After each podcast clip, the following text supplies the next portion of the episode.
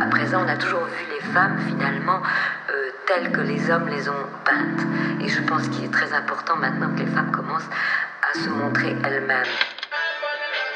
Tournée latino-américaine de Dimitri Medvedev confirme le... La clé de révolution, c'est quoi? C'est un appel à l'engagement sur les réseaux, dans la vie, dans la rue.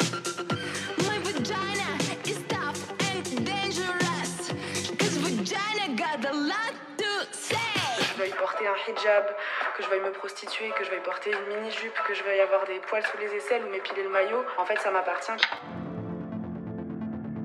Nous, c'est Clémentine et Léa. Nous sommes des femmes, nous sommes féministes et sur les réseaux sociaux, on essaye à notre échelle de faire notre part du colibri. Un colibri féministe, bien sûr. Alors, on crée du contenu féministe intersectionnel pour notre association Politiquelle. On reposte des publications de Clit Révolution, Rocaille Diallo, de Lorraine Bastide, de Abby Beach, Je m'emballe Clito et Jouissance Club. On écoute les podcasts Les couilles sur la table, La poudre et Kif Taras. On part en manif et on crie le plus fort possible. Bref, on se construit une culture féministe en ligne. Nous faisons partie de cette génération de féministes 2.0. Mais attends, comment est-ce qu'on en est arrivé là? En 1791, c'est Olympe de Gouges. En 1881, c'est Hubertine Auclair. Au début du XXe siècle, ce sont les suffragettes. En 49, c'est Simone de Beauvoir. Être femme, ce n'est pas une donnée naturelle. C'est le résultat d'une histoire. En 70, c'est le MLF. En 71, les 343. En 1975, c'est Simone Veil. Aucune femme ne recourt de gaieté de cœur à l'avortement. Il suffit d'écouter les femmes. En 1999, c'est Isabelle Alonso et Florence Moreno. En 2008, ce sont les Femen. En 2020, c'est Lorraine Bastide, Camille Aumont-Carnel, Anaïs Bourdet, Anna Toumazov, Elvire Duvel-Charles, Sarah Constantin et bien d'autres encore. Bienvenue dans La Poudre, une conversation intime, profonde, avec des femmes artistes, activistes, politiques, de toute génération, de toute opinion. Comment sont-elles devenues femmes? Comment habitent-elles leur corps de femme Que pensent-elles? Écrivent-elles? Je suis Lorraine Bastide et aujourd'hui je reçois Océane Rosemary. J'aime pas les robes, j'aime pas les jupes. La particularité de ces nouvelles icônes féministes Internet et les réseaux sociaux. Depuis plusieurs années, le féminisme en ligne a déployé ses ailes et est devenu un incontournable de l'activisme féministe. De simples hashtags, MeToo, Balance ton poids, nous toutes, ont révélé au grand jour des agressions sexuelles dans tous les milieux, l'impunité de leurs agresseurs, les problèmes systémiques du dispositif judiciaire et ont réussi à mobiliser des milliers de femmes lors de manifestations.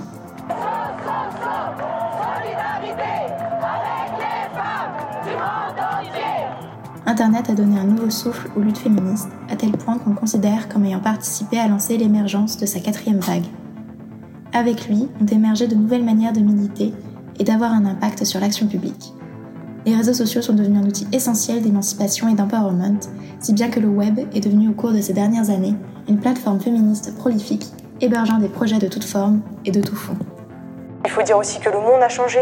Et c'est pour ça en fait aussi que je parle, c'est parce que en fait, je dois le fait de pouvoir parler à toutes celles qui ont parlé avant, dans le cas des affaires MeToo, et euh, qui m'ont fait prendre, qui m'ont fait changer de perspective sur ce que j'avais vécu.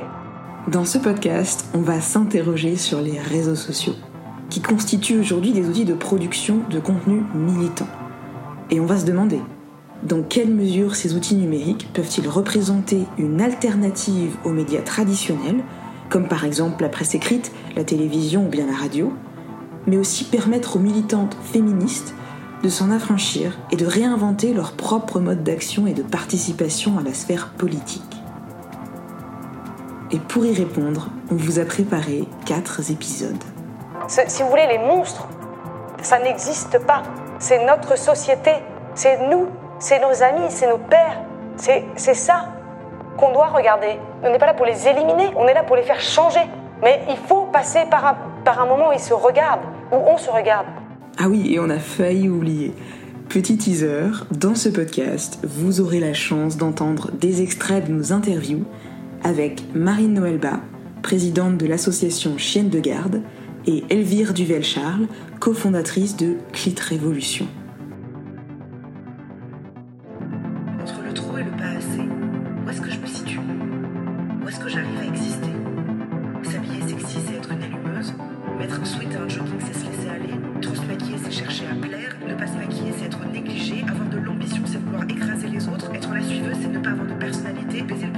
c'est être une salope, pour leur prendre son temps, c'est être prude, être grosse, c'est être flemmard, être maigre, c'est être fragile, bref.